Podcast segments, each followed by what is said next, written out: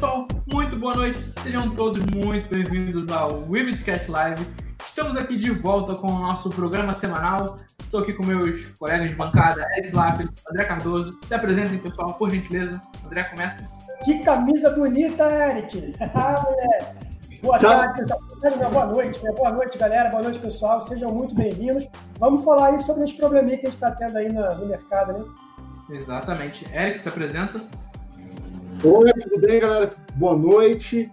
É... Oh, Todas essas coisas que a gente está mostrando, só tem um lugar para achar. Um lugar. Um lugar bom, com preço bom, para comprar produto de qualidade, relacionado à criptoeconomia. E onde que é, Marcelo?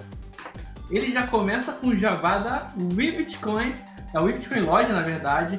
Ah, inclusive, a gente tá, vai anunciar aqui em primeira mão. Agora, o Bitcoin Loja também está com almofadas, canecas e camisetas, Eric. Mas não são só camisetas, são personalizadas. O pessoal gostou demais da, da ideia das máscaras personalizadas. Então, agora você pode encomendar camiseta e outras, outros itens personalizados também, com a sua cara, com o seu gosto.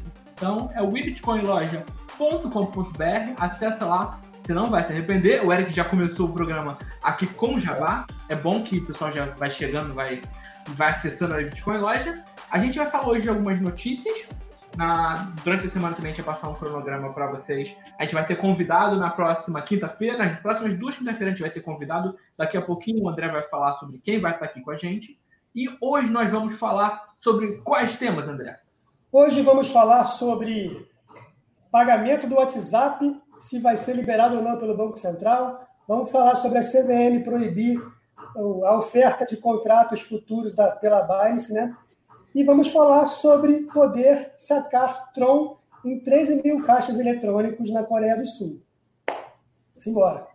Eu acho que a gente pode, inclusive, começar por essa notícia da Tron, quando o André falou, quando o André tinha dito que ele ia comentar essa notícia no canal dele, eu não botei muita fé, porque assim, nossa, mas Tron, ninguém usa Tron, qual, qual que é o interesse em você sacar Tron? Você pode explicar por que que, André, por, por que que é importante, ou por que que isso é interessante poder sacar Tron, e com a diferença da Coreia para o Brasil, por exemplo? É, na verdade, a, a questão não é a Tron propriamente dita, a questão é você poder fazer isso em caixa eletrônico ou seja, publicamente o, o, Estado permite, o Estado aceita que você faça uma transação com uma criptomoeda. 13 mil caixas eletrônicos. A Coreia do Sul, que é um país de ponta lá, que é o país da Samsung, permite que você possa sacar Tron e outras criptomoedas. Não é só Tron, não. Eu só não tenho certeza se tem o Bitcoin junto. Mas ela permite, pô, olha que legal. Eu vou aqui num caixa eletrônico 24 horas aqui, imagina que eu pudesse sacar Bitcoin que eu pudesse sacar a Cardano que o, que o Eric vendeu. Imagina se eu pudesse fazer isso. Entendeu? Seria muito legal. A, a questão não é a Tron. Tudo bem que o Justin Sun ele está sempre correndo por fora aí para tentar pegar alguma coisa interessante, pegar alguma coisa legal para a Tron, né, para o sistema, para o ecossistema da Tron. Ele já até almoçou, jantou, não lembro, com o Warren Buffett, tentou trazer o cara para as criptos, mas não funcionou muito bem. Mas ele está conseguindo fazer um trabalho comercial muito interessante em relação à Tron pessoal está chegando aqui no chat. Muito boa noite, Catarine, Cirlandeiro, Cidadão Livre, Vivian Carvalho, Belk, todo mundo. Sejam muito bem-vindos, pessoal. Muito boa noite. Se tiverem perguntas, pode deixar no chat que a gente vai estar tá aqui respondendo. Eric, você não é o maior entusiasta da Tron, diga-se de passagem, né? O que, que você não. pensa dessa, dessa implementação da Tron?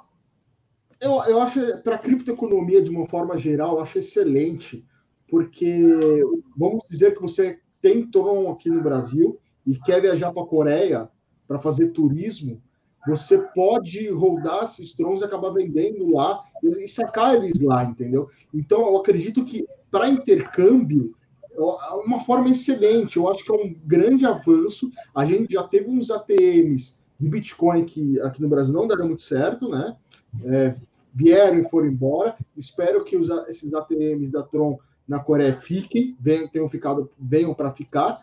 E assim, para a gente, para nós que somos usuários, é excelente. Você, se, se essa ideia se disseminar não só da moeda Tron, mas como outras moedas, mais para frente é como o Banco 24 Horas. Ou você vai lá no, no Banco 24 Horas, por mais que seja cliente do Citibank, do Itaú, do Santander, do Bradesco, você consegue usar aquele caixa 24 horas. Por que não amanhã esses caixas, esses ATMs não possam oferecer também outras criptomoedas, como Bitcoin, como ADA, como como Ripple, como qualquer outro, mais criptomoedas para você poder transacionar.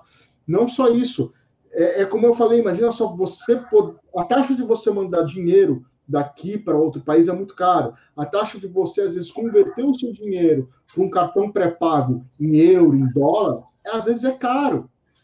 Você cortando esse intermediário de poder ir lá e sacar seu dinheiro, é muito melhor. É muito melhor. É um baita de um avanço. Espero que, que chegue isso em todos os lugares. E acredito que para a criptoeconomia, para a inserção dela no mundo, é só, só coisas boas. É só coisa a agregar. O pessoal continua chegando aqui no chat. Muito boa noite, Washington, Caroline, Vanguarda. O pessoal pode deixando suas perguntas para atualizar quem não estava aqui no comecinho da live. A gente vai falar hoje, comentamos agora rapidamente sobre Tron. Vamos falar da CVM, agora está em treta com a Binance, a gente vai comentar sobre esse assunto. A gente vai comentar sobre a Visa se envolvendo com blockchain, essa notícia muito bacana, Marcelo, muito positivo. Marcelo, tem um ponto em relação também aos caixas eletrônicos da Tron, que não é só sacar Tron. Você pode chegar lá com a moeda da, da Coreia do Sul e trocar por Tron. Ou seja, você pode comprar Tron no caixa eletrônico. Tipo, depositar moeda Fiat e receber Tron, né?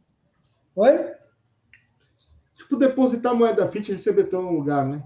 Exatamente. Comprar o próprio ATM. Pois é. Exato. E só para completar, a gente vai também falar um pouquinho, se der tempo, a gente vai comentar a questão do, do WhatsApp Pay. Não sei se vai dar tempo, nosso tempo, é, nosso tempo é realmente bem limitado, mas é, é uma questão interessante porque o presidente do Banco Central se pronunciou sobre a questão do WhatsApp Pay. Boa noite, Ático, também chegando aqui com a gente. É, vamos falar então, antes da gente comentar da questão da Visa, é, vou passar o cronograma. Na próxima quinta-feira a gente vai ter um convidado muito especial. Então a gente vai deixar o pessoal avisado aqui para todo mundo assinar o canal da Bitcoin, assinar o canal do André Cardoso, ligar lá o sininho para não perder essa live que vai ser muito boa. Quem que a gente vai receber aqui na quinta-feira, André? O cara é o top 1 em blockchain no Brasil. O doutor Edilson Osório, CEO da Original My. O cara é fera, fera, fera, fera. Agora está trabalhando, né, tá, levou o, a sua inteligência para a Estônia, porque o Brasil também não dá muitas oportunidades, mas o cara é super fera. Edilson Osório, quinta-feira, às 18h30. É isso aí. E na próxima semana a gente vai estar aqui também com quem, o, o Eric? Com quem que você chamava da imperatriz da, da Binance? Quem era? A, a, a Mayra, né? A Vamos Mayra. estar aqui com a, com a local manager da Binance no Brasil, a Mayra Siqueira. Chefe da porra toda. pois é. Ela vai estar aqui na próxima, sem ser essa quinta-feira, a outra, às 18h30 também. Vai falar Barney com a gente. Aí eu vou confirmar com ela certinho, está tudo certo, o que, que ela vai poder conversar com a gente, que não vai. O pessoal com certeza vai querer perguntar de, de CVM, mas é complicado, a Binance não está se pronunciando sobre isso, a gente também não, não vai pressionar. Mas. Vou então, tá. perguntar, tá. eu vou perguntar. Nós vamos. eu vou perguntar. Ela não ela, falar, ela pode, Eu posso perguntar, se ela vai responder ou não é outra história, mas posso perguntar. Verdade. Então, recados estão dados. Vamos seguir aqui com nossas notícias. Agora a gente vai falar da notícia. Cadê a notícia? Coloca na tela, por favor, André, a notícia da Visa. A Visa agora está se interessando por blockchain, está se envolvendo com a tecnologia e ela está procurando desenvolvedores da Ethereum e da Ripple para soluções de pagamentos. Essa é a tendência global para o futuro, soluções de pagamento baseadas em blockchain, né, Eric?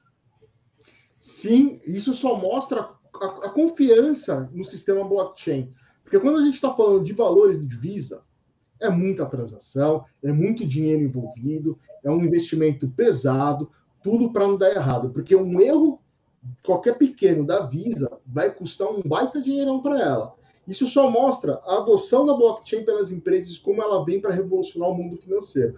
Não só ela, como outras empresas já estão investindo em blockchain. Né? A gente tem aquela associação dos bancos, do Santander, não sei o que, da R3, né? Busca, visando esse tipo, é, esse tipo de implementação de blockchain. Uh, para nós, é muito bom, principalmente para a Ethereum e para a Ripple, né? para eles é melhor ainda. É, porque, assim, se eles conseguirem convencer, eu acho muito difícil. Provavelmente essa blockchain vai ser privada, vai rodar dentro da Visa. Dificilmente eles vão portar uma, uma blockchain pública, né? Mas é um grande avanço E isso só mostra para quem está fora do mercado, que está procurando emprego, essa crise que veio do inferno aí, que está na hora do quê? De se especializar. Está faltando profissional de blockchain no mercado. Está faltando e muito, e muito, e muito. E os valores de remuneração não são baixos. E essa é uma tendência que não deve diminuir tão cedo, né, André?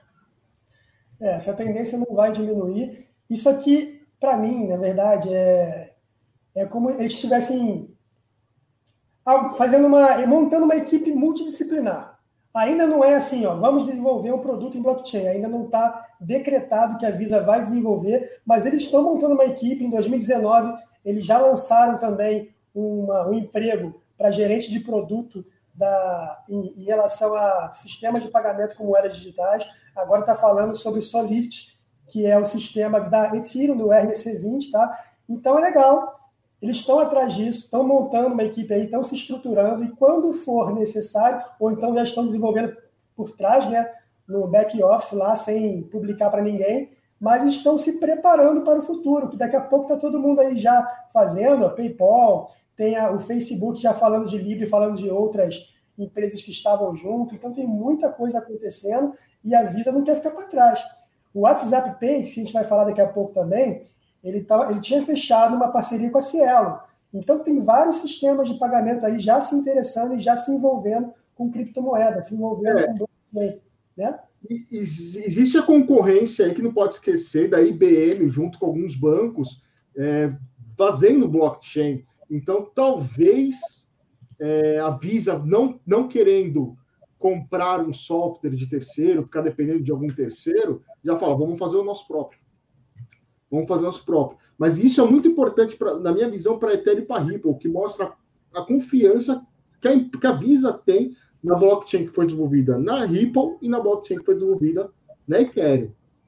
É, eu acredito como cadeia pontos para as duas, para as duas, porque ele poderia talvez estar procurando desenvolvedor, sei lá, de Stella.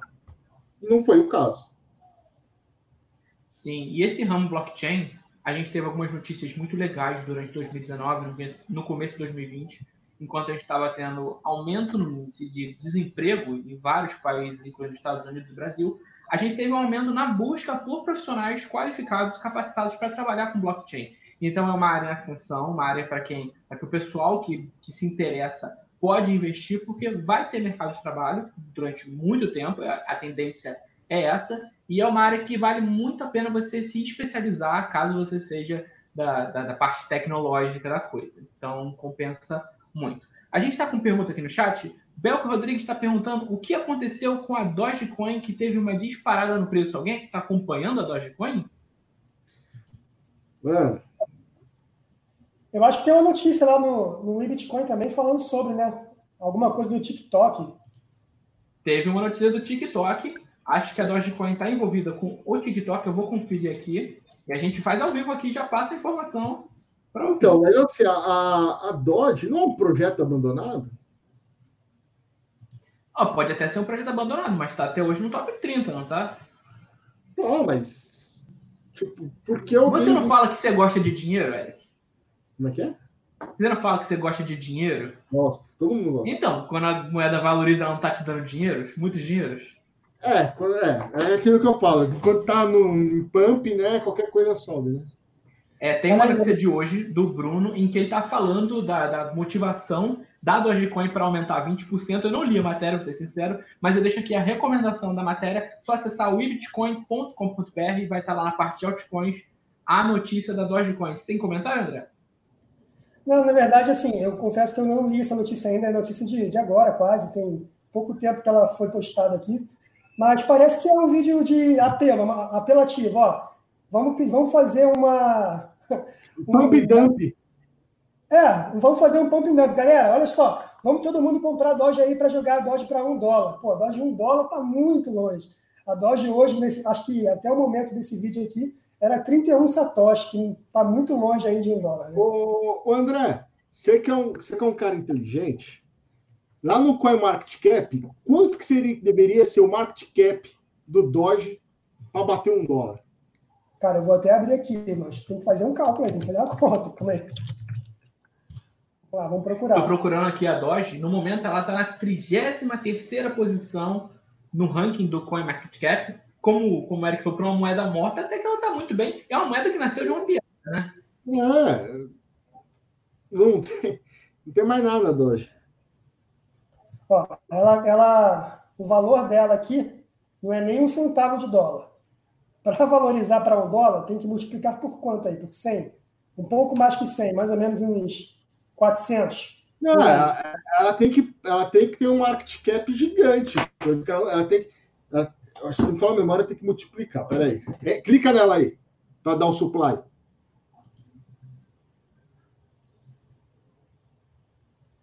Enquanto eles estão fazendo o cálculo aqui, o Bruno Silva disse: Elon Musk é o dono da Doge, só para vocês saberem. É, isso aí é, muito provavelmente é, é fake. o, o Elon Musk está sempre se recusando a falar sobre Bitcoin, não quero saber, eu vejo uma coisa ali, uma coisa ali. Já teve especulação que ele estava envolvido com a Ethereum, mas na verdade não, tá, gente? Ó, o supply dela aqui, 125 trilhões. É muita Doge, hein? Não, é mil, milhões, bilhões. 125 bilhões circulando agora. Meu, esse market cap tem que crescer três vezes. Para atingir um dólar. Para atingir um dólar. Que... é muita coisa. Dá uma olhada, é, volta lá no ranking de market cap. Três vezes, é, é, tem que bater quase um, um tri. É, é tem 351 milhões, né? O interessante é que o market cap de 361 milhões é muito surpreendente é. para um projeto como a Dogecoin. Quem que é um projeto... tem um tri? Quem tem um tri? Vamos, vai descendo aí. Quem tem o quê? Tem, quem tem um tri de market cap? Ninguém, ninguém. O mercado inteiro de Bitcoin não tem um tri. Então, como é que vai chegar o é, o mercado total de cripto são 268 bilhões. Ou seja, a gente está falando que o mundo inteiro, os ETs, os marcianos, vão ter que comprar Doge para chegar a um dólar.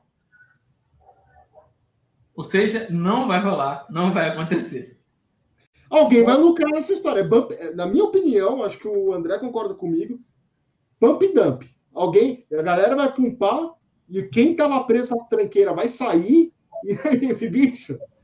Não, e vou te falar uma coisa, é, se a pessoa que está fazendo um vídeo no TikTok, ela entrou comprado e depois fez o vídeo para tentar alavancar e subiu 20%, se ela está alavancada em, sei lá, vou botar 10 vezes só, ela ganhou 200%, tá? Multiplicou é. por 3 o capital dela só em Dogecoin. Dogecoin. Doge.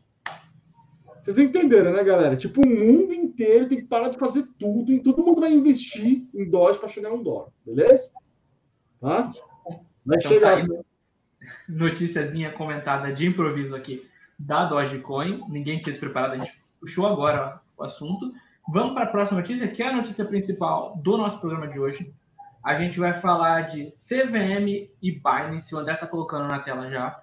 A notícia é CVM proíbe Binance de oferecer contratos futuros no Brasil com ameaça de multa.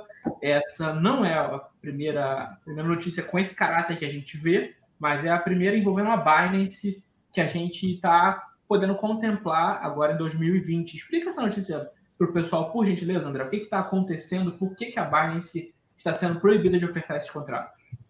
É, na verdade, a Binance, a Binance Futuros, né? Contratos futuros da Binance, ela tomou um stop order da CVM por, porque a CVM entendeu que a Binance estava fazendo oferta pública, como se estivesse fazendo uma propaganda para investidores brasileiros comprarem contratos derivativos. E é proibido, porque a CVM, aqui o Brasil, entende que altcoins, que moedas, que, que esses contratos são valores imobiliários. E para você oferecer isso, você tem que seguir as regras do país, né? Tem que você tem que entrar nos eixos aí. Ou seja, você tem que se ajustar, tem que se alinhar, tem que tirar, pegar um monte de requisitos e atender os requisitos, tem que tirar as licenças e tudo mais, que é uma baita burocracia. É, dentro da lei, falando em relação à lei, em relação à regra, em relação ao protocolo, ok, a CVM pode fazer isso, Mas, cara, filosoficamente falando, para quem é entusiasta de Bitcoin e criptomoeda, para mim é um passo atrás, um dois passos atrás. Qual é uma das mensagens que a gente vê aqui? E aí eu posso falar até em relação à primeira, o primeiro veto que o Banco Central deu em relação ao WhatsApp. A mensagem que eu vejo nisso aqui é Brasil dando a mensagem para o mundo. Pessoas, galera, não vem investir que não, cara. Aqui é muito difícil, muito ruim. Você pode ser vetado em qualquer momento. Qualquer coisa que você for fazer de novidade, você vai ser vetado. O Brasil, de, sei lá, de três em três anos, cinco, cinco anos, passa por uma crise, tem problema político e blá, blá, blá. Entendeu? Então, toda hora vai ter um problema. Aí, falando um pouquinho mais politicamente, ah, não sei o que, a gente vai privatizar isso, privatizar aquilo, e na hora que as fintechs, as de fora, chegam no Brasil, elas são vetadas. Faz sentido isso? É coerente isso? Tá com cara de, de lobby, né? Vamos falar a verdade. Eu não sei se é. Oh, pessoal, vamos travar aí a Binance aí, vamos pedir um, um trocado. É, a gente faz de conta tudo certo, né? Não sei se é isso, eu não sei se realmente parece coisa talvez da B3, com, com a BMF, falando, porque é concorrência para eles. É, é concorrência para o mercado tradicional, é concorrência para a BMF, é concorrência para a B3. E assim, é, e não vai pagar imposto aqui, porque nem está aqui a empresa. Nem está aqui a empresa. Foi a mesma coisa que aconteceu com a. Você sabe quem, né? Aquela coisa que veio lá do, debaixo do fogo queimado, né? A Atlas. Né? Começou assim a. a... Inclusive, Eric, ela tomou um stop order bem parecido com esse da Atlas, tá? Só que por fazer oferta pública de investimento que não podia fazer. Só que a Atlas, Sim. inclusive, pô, trouxe ator global para fazer propaganda. Ela, a é, Atlas é, comparou né, no marketing, então, inclusive. Né?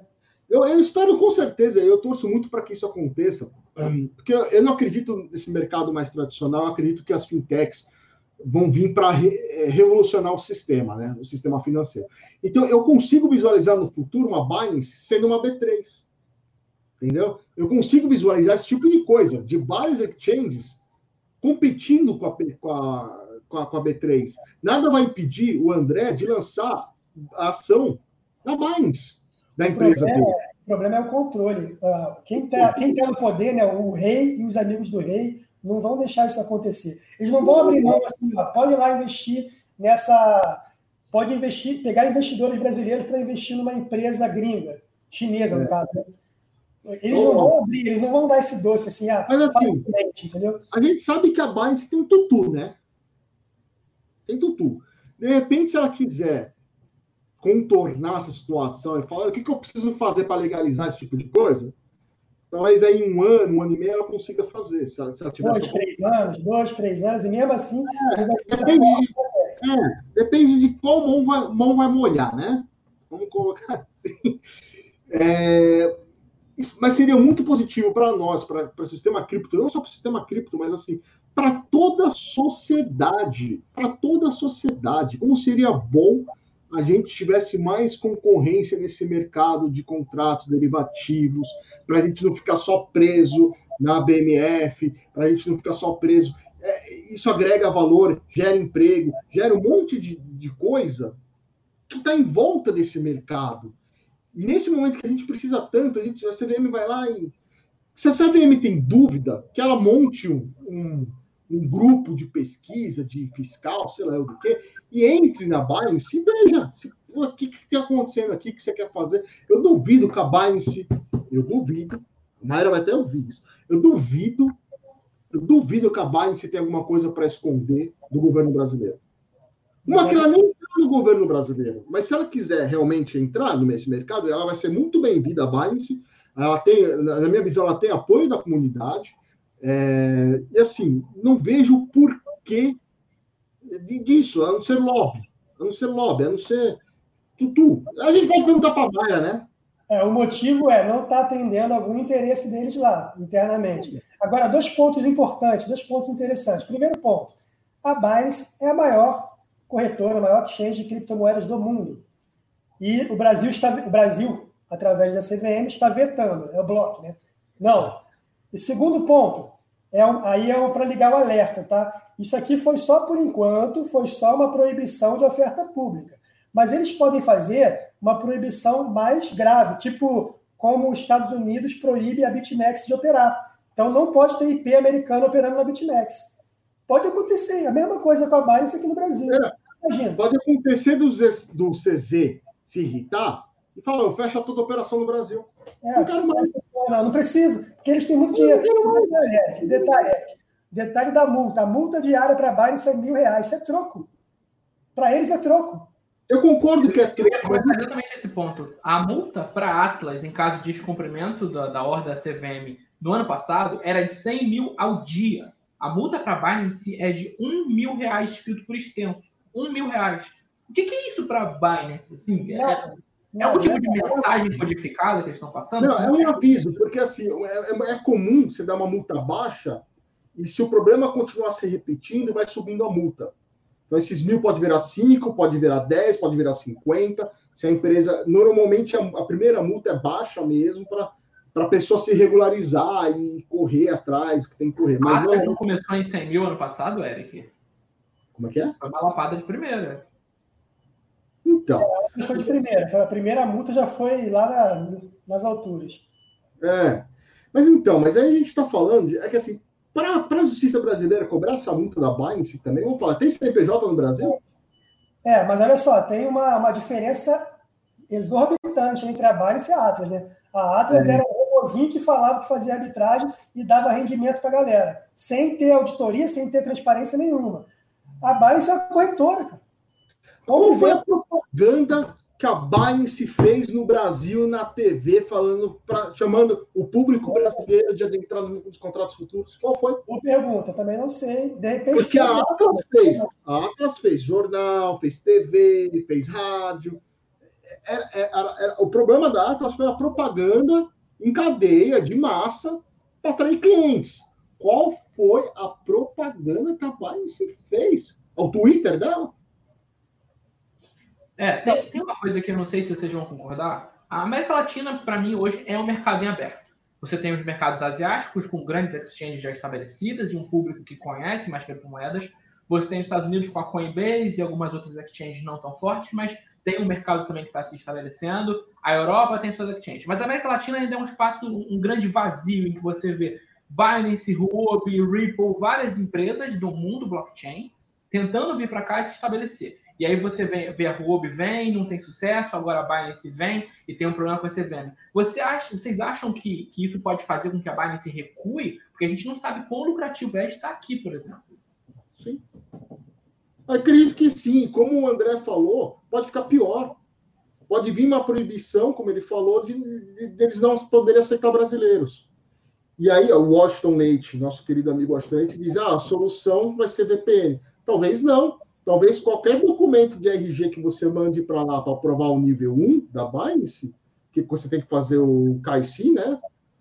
É, na hora que ele vê que você é brasileiro, talvez ele negue o acesso. Mas a... Mas consegue imaginar o Brasil inteiro não conseguindo acessar a Binance? É, e, não, detalhe, assim, fazendo um pouquinho também do advogado do diabo. Ok, existem regras e as regras têm que ser cumpridas. Então, a gente tentando ver pelo lado do, do governo, da CVM. Ó, vamos ver pelo lado da CVM. Ó, não, não vou liberar isso aqui, não. Mas, cara, tem tanta coisa que é prioridade. Antes de você bloquear e vetar a Binance, tem tanta coisa aparecendo aí que é, que é golpe, que é pirâmide, que é um monte de coisa, e o cara vai vetar a Binance, que é a maior corretora do mundo. E, assim, a oferta pública que eles falam é porque na, no site binance.com.br tem captação de cliente. Pô, mas é o site deles. Eles não estão publicando em mídia aberta, pelo menos que não que eu saiba, né? né? O Renato comentou aqui, a Binance desde o começo do ano, contratando pessoal, está cogitando abrir uma base no Brasil. O André, isso é mais um aviso para oferta pública. Não existe Binance.com.br, tá? Não existe. Binance.com.br. É, desculpa, ponto .com. ponto .com. Com. Aí é complicado. Aí fazendo mais uma alusão a, em relação ao investimento externo. É a mesma coisa com o WhatsApp. É, o Brasil é um mercado excelente para tecnologia, para fintech, para sistema inovador de pagamento para criptomoeda. O Brasil, se eu não me engano, ele está entre os cinco maiores países que transacionam criptomoeda. Cara, isso é surreal. É China, Estados Unidos, acho que tem mais uns dois na frente do Brasil, e vem o Brasil em quinto ou quarto, não sei. Eu não sei quanto é, mas eu chuto que o que, que a, o Brasil transaciona em criptomoeda na Binance, por exemplo, deve ser três vezes mais que a B3. É, aí, é, aí é chute mesmo, eu não sei. É. é chute. Eu acho que foi meio longe. Eu acho que foi meio longe.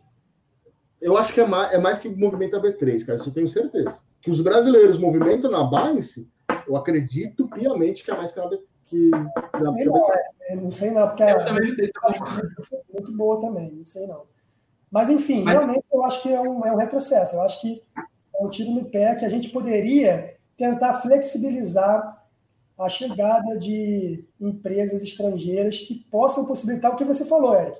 É, parcerias, nascimento de outras pequenas e microempresas para trabalhar com a Binance, emprego.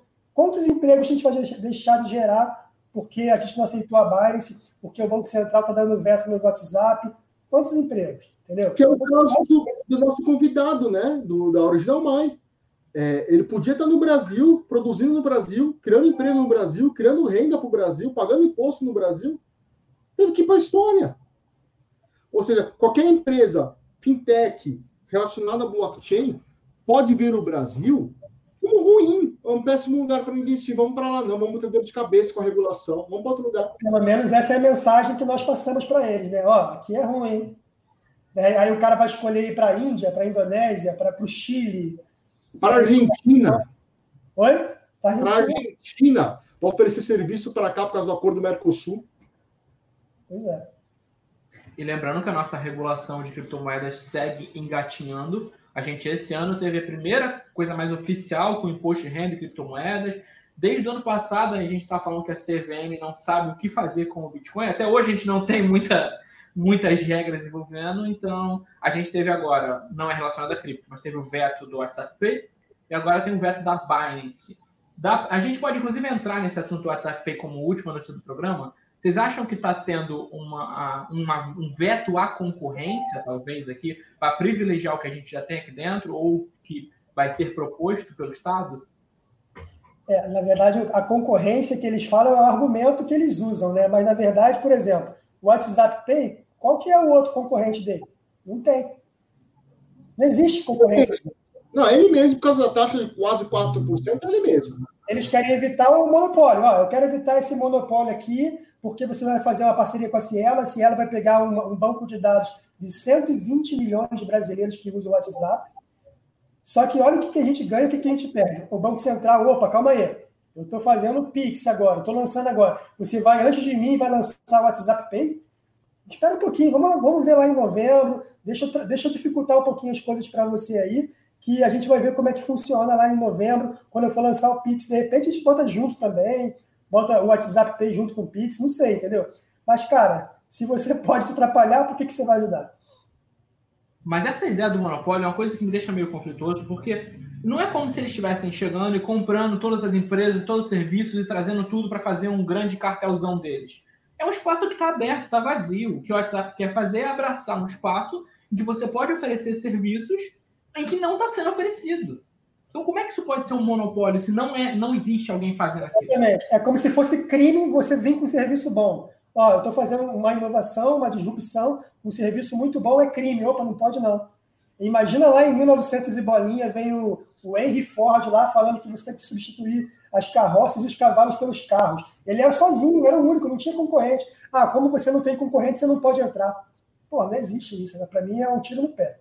E aí você vê, por exemplo, as telecomunicações. A Claro compra a net sem problema. No Brasil, quantas opções de telecomunicação a gente tem? Compara com outros países, aí não tem monopólio. Eu, eu tava sonhando, eu, eu até falei isso para minha, minha mulher, né, falando, meu sonho, que a Oi vai ser vendida, a gente já sabe, né? É de entrar um AT&T, de entrar uma empresa de fora, diferente, para aumentar a competição nesse mercado. Mas a história que está tendo parece que a Clara vai comprar tudo. É, a história que a Clara vai comprar tudo e a Vivo, com medo disso, se juntou com a TI para tentar impedir a Clara de comprar. Tipo, Mas isso aí está acabando, né? É uma coisa interessante também esse negócio de monopólio, de concorrência. Por exemplo, você falou da, das telecomunicações. Telecomunicações, mal ou bem, pouco, mas tem concorrência ainda. Agora, agora imagina os Correios. Teve uma notícia agora na Bitcoin que o Mercado Livre cancelou o contrato com o Correios e está fazendo entrega por ele mesmo. E está muito melhor, está muito rápido, todo mundo está elogiando as entregas da Mercado, da Mercado Livre, desculpa. Mercado, Mercado Livre. Livre. Mercado Livre. Então, isso é legal. Quer ver uma, um exemplo que não tem nada a ver com a gente, mas de fim de monopólio, então é o começo de uma nova fase? É o próprio lance do clube Flamengo conseguir tirar a emissão da TV Globo e passar no canal dele.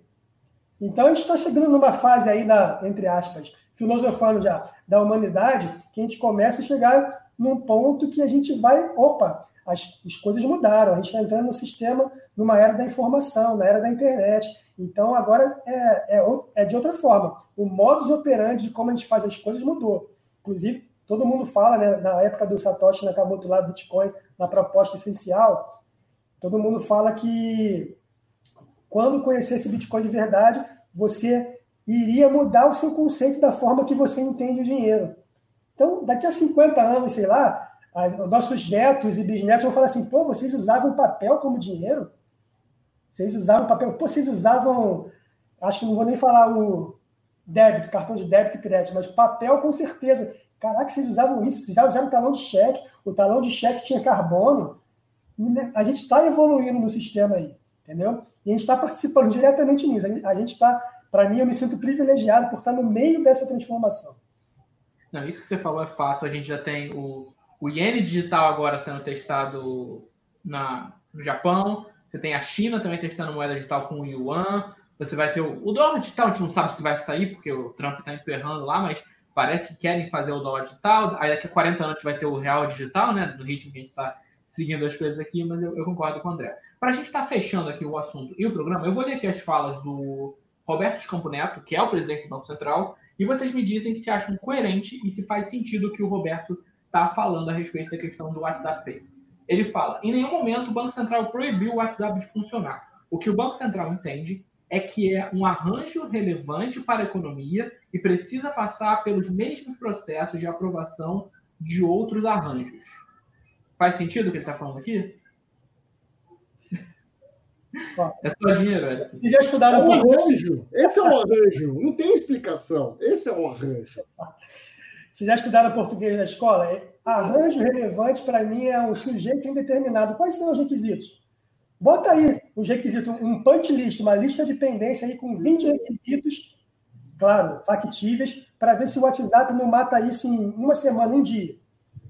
Ou seja, isso aqui, para mim, é um discurso para tentar dificultar e atrasar ao máximo para lançar depois junto com a Pix. Qual é o arranjo? Ele não fala o que, que acontece. Precisamos fazer o arranjo do arranjo. E ele também bate na tecla da questão da privacidade de dados. E aqui eu acho que ele é inteligente demais eu colocar dessa maneira, porque a gente está falando do WhatsApp, que é uma empresa vinculada ao Facebook Inc. E o Facebook Inc. é uma empresa que recebe denúncias constantes e tem vazamentos constantes de dados. Então, ele fala aqui, entendendo que o sistema é competitivo, ou seja, que ele vai permitir que outras organizações estejam no mesmo ambiente, no mesmo ecossistema, é, e que os dados das pessoas serão protegidos de forma adequada, o Banco Central está disposto a autorizar. Ou seja, como que o Facebook vai se comportar dessa maneira, sendo que o Facebook é uma empresa famosa por vazamentos, e se o Facebook vai conseguir convencer o Banco Central nessa questão. Para quem não está não tá habituado, o WhatsApp, como reforçando, pertence ao Facebook. Então, é uma, uma vamos dizer assim, a bronca está para o Facebook resolver mais uma bronca com privacidade, dados, legislação. Então é isso. Pode, pode falar. Você do arranjo, velho. O arranjo, que é, é, é aquele que você já imaginou mesmo. Porque, assim, mesmo os bancos, quantas vezes Banco tem um monte de empresa terceirizada, um monte trabalhando sobre a tutela dela. E os caras, várias vezes, dependendo da área que ele está, ele tem acesso aos seus dados. Ele tem acesso a onde você mora. Ele tem acesso, a, alguns têm acesso ao saldo da sua conta. Você entende isso? Ele sabe quem é seu cliente. Então você aí vem com essa. É, vamos, temos que proteger os dados. Ele não protege nem os dados de quem está no sistema bancário brasileiro.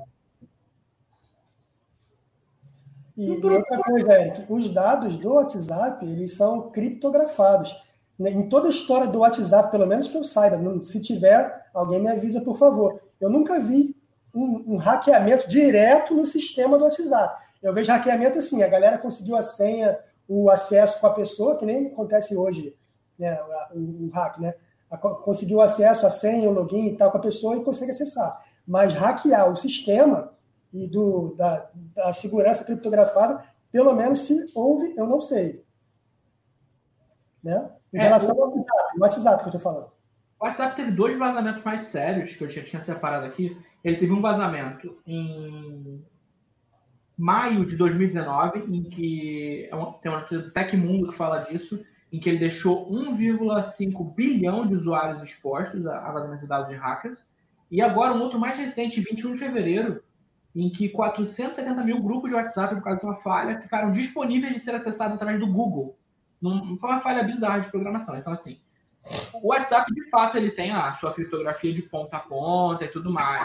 Mas lembra que é do Facebook. tudo, tudo bem, Marcelo. Eu, eu, tem, existem esses problemas. Mas não existiu agora, recentemente, o problema do Santander? Mas o Santander é o banco, é o queridinho. Enquanto o país está em pandemia, o Santander está lucrando. Não, não, não. O problema que teve no Santander é relacionado aos P2Ps, cujo qual ninguém sabe como, ninguém sabe como um computador X conseguiu acessar a conta da Gerdau e comprou não sei quantos milhões de BTC. E aí? Não, não existiu esse problema? Ou vamos fazer de É que banco, ele tenta esconder as cagadinhas dele debaixo de um tapete e pede para ninguém noticiar. Não, e, é complicado, porque assim, existe uma verdade nisso. É, tem muita gente no chat, vou falar. Posso falar? Posso falar? Posso falar? Pode contar? Eu vou contar, mas não, não vou falar o nome das empresas.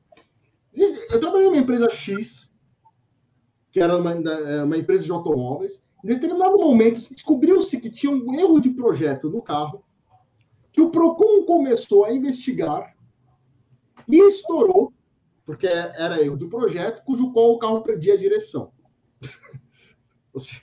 já tinha, acho que, três mortos relacionados a esse problema de projeto. Quando a Globo ameaçou jogar esse negócio para o alto, a gente chegou na Globo e falou assim: se você colocar o problema aí no Jornal Nacional, a gente para com a propaganda com vocês. O que vocês querem fazer? Não foi para o Jornal Nacional. É a mesma coisa que acontece com os bancos.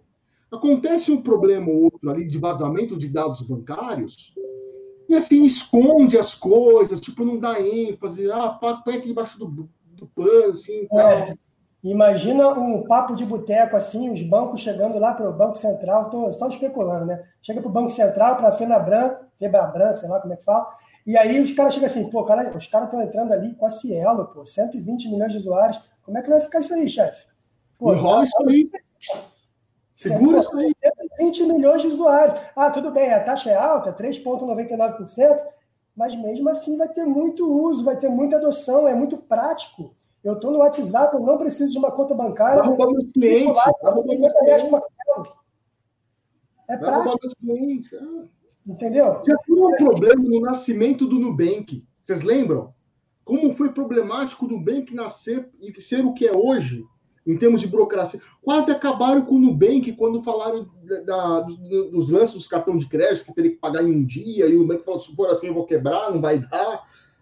É, é... Boa briga agora do Itaú com a XP? Então, assim, na minha concepção, quando ele fala em arranjo, eu vejo coisas obscuras na minha mente. Quando ele fala, no, é, tá errado aqui, aqui, aqui e aqui, e ele aponta os erros para o cara poder corrigir, eu vejo de uma outra forma.